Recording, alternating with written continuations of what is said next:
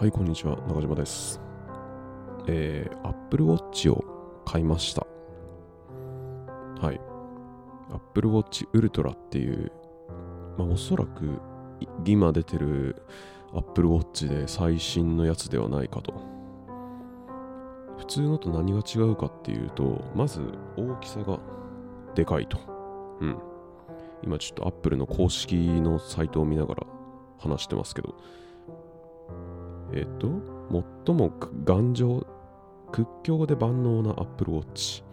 頑丈なチタニウムケースに高精度2周波 GPS、最大36最大36時間使えるバッテリーとのこと。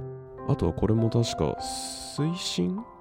水の中に入って水深が確か今までの Apple Watch だと20メーーぐらいしか行けなかったのが倍の40メーーまで潜っても大丈夫みたいなことも書いてありましたね。うん。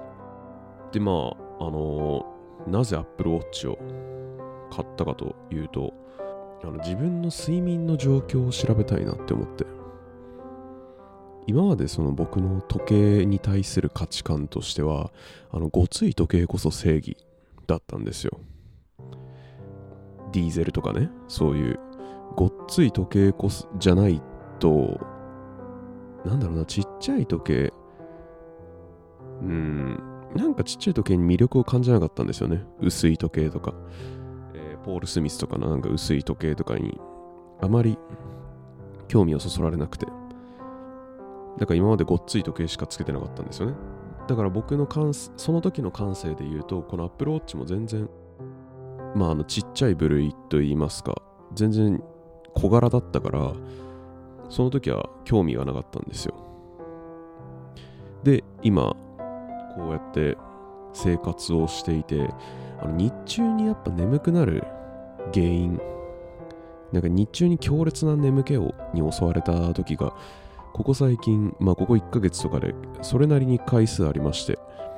でそういうのを調べていくとどうやらやっぱそういうのってその睡眠時無呼吸症候群から来てるのが多いらしいぞと。はい。いうのをネットとかの記事で探した感じではそういうのがやっぱ多く当たるわけですよ。で、それで睡眠時無呼吸症候群のかどうか調べるのって、やっぱ医療機関とか行って測ってもらわないといけないわけじゃないですか。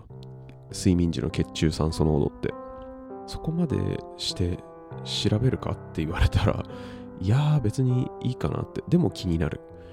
で、Apple Watch は、を調べてみたら、自分のそのワークアウトしてる時の、まあ、どのスマートウォッチでも、普通のスマートウォッチでもある機能ですけど、あの心拍数とかを測ってくれたりとか、で、それ、そういう機能で、まあ、つけて、で、ね、つけたまま寝て、寝ることでそのアプリと連動して、その睡眠中の、えー、心拍数とか、あとはレム睡眠、ノンレム睡眠、がどれぐらいのバランスで入ってるかとか、そういうのを調べられると。で、僕が iPhone を使ってるので、まあやっぱ、まあ僕が Apple 信者みたいなところ、Apple 信者に片足突っ込んでるところもあるんですが、まあせっかく iPhone だったらね、互換性のある Apple Watch の方がいいでしょということで、買ってみました。Apple Watch Ultra。これ GPS プラスセルラーモデルなんですけど、今僕が使ってるその格安 SIM のポボだと、あのー、アプローチ対応してなかったんですよ。買う前に調べろって話なんですよね。うん。だから、現時点、その8月、えー、これを収録しているのが8月19日土曜日朝の9時半なんですが、えー、現時点で僕の Apple Watch は、えー、セルラーだから、えーまあ、 Apple Watch 単体としては結局 GPS モデルと機能は変わらないっていうね、うん、単体で電話とかはできないといった感じなんですよ。で、機能はやっぱ捨ててるのもったいないじゃないですか。せっかくね、金出して買ってんだから。ってことで僕は昨日新たに楽天モバイルの SIM を、えー、開通するよう申請を出しました。はい。楽天モバイルだったらね、あのアプローチも対応してるようなので、うん。で、そちらにまあ、そちらの新規 SIM を入れましょうといった感じですね。うん。で、まあ、あの、実際昨日一日つけてみて、やっぱ作業中はね、まだ慣れてないのもありますけど、手首の骨に 当たって痛えって感じでした。はい。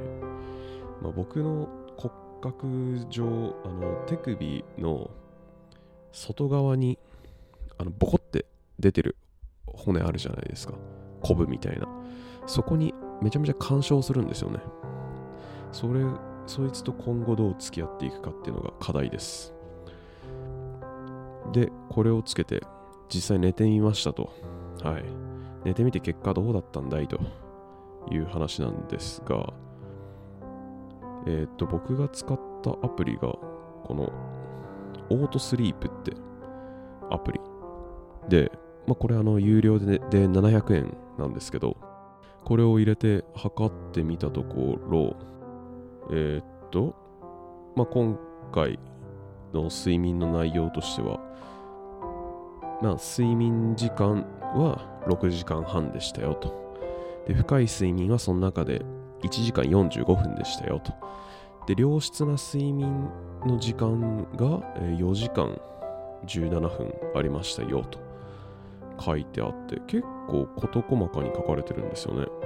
ああ、睡眠負債のことも書いてあるわ。19%借金とか書いてありますね。あとは血中酸素濃度のことも測れるとか呼吸数も測れるし、まあ、こいつらは問題なかったみたいですね。睡眠の評価なるものをちょっと見てみますかああ、なるほど。8時間、一応このアプリ内では8時間がどうやら、やっぱ基準みたいですね。うん。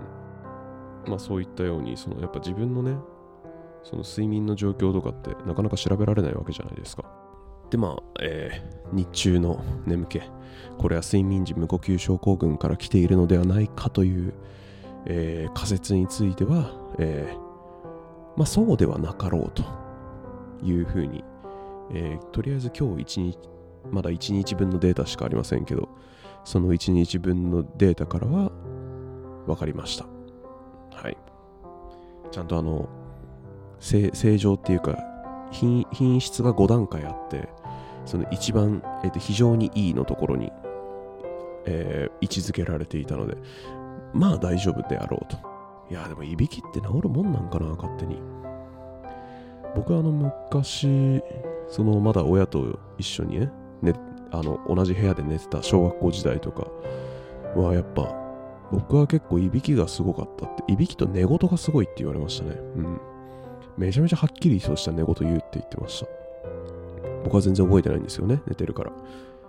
めちゃめちゃはっきり、なんだろう、僕が、僕の寝言として多かったのは、もうめちゃめちゃクリアなトーンで、ねえねえって言い続けるらしいです。で、ねえねえって言われるから、親も起きるじゃないですか。自分が呼ばれたと思って。そしたらそ、そしたら僕は寝てるっていうね。いい迷惑ですよね、ほんと。で、あと一回あったのが、僕、その無遊病っていうか、一回その無遊病の経験がありまして、あの、僕はマジで覚えてないんですけど、小2とか小3ぐらいかな？寝た状態でもうほんと深夜ですよね。起きて、そのまま一人で歩いてトイレに行ったって。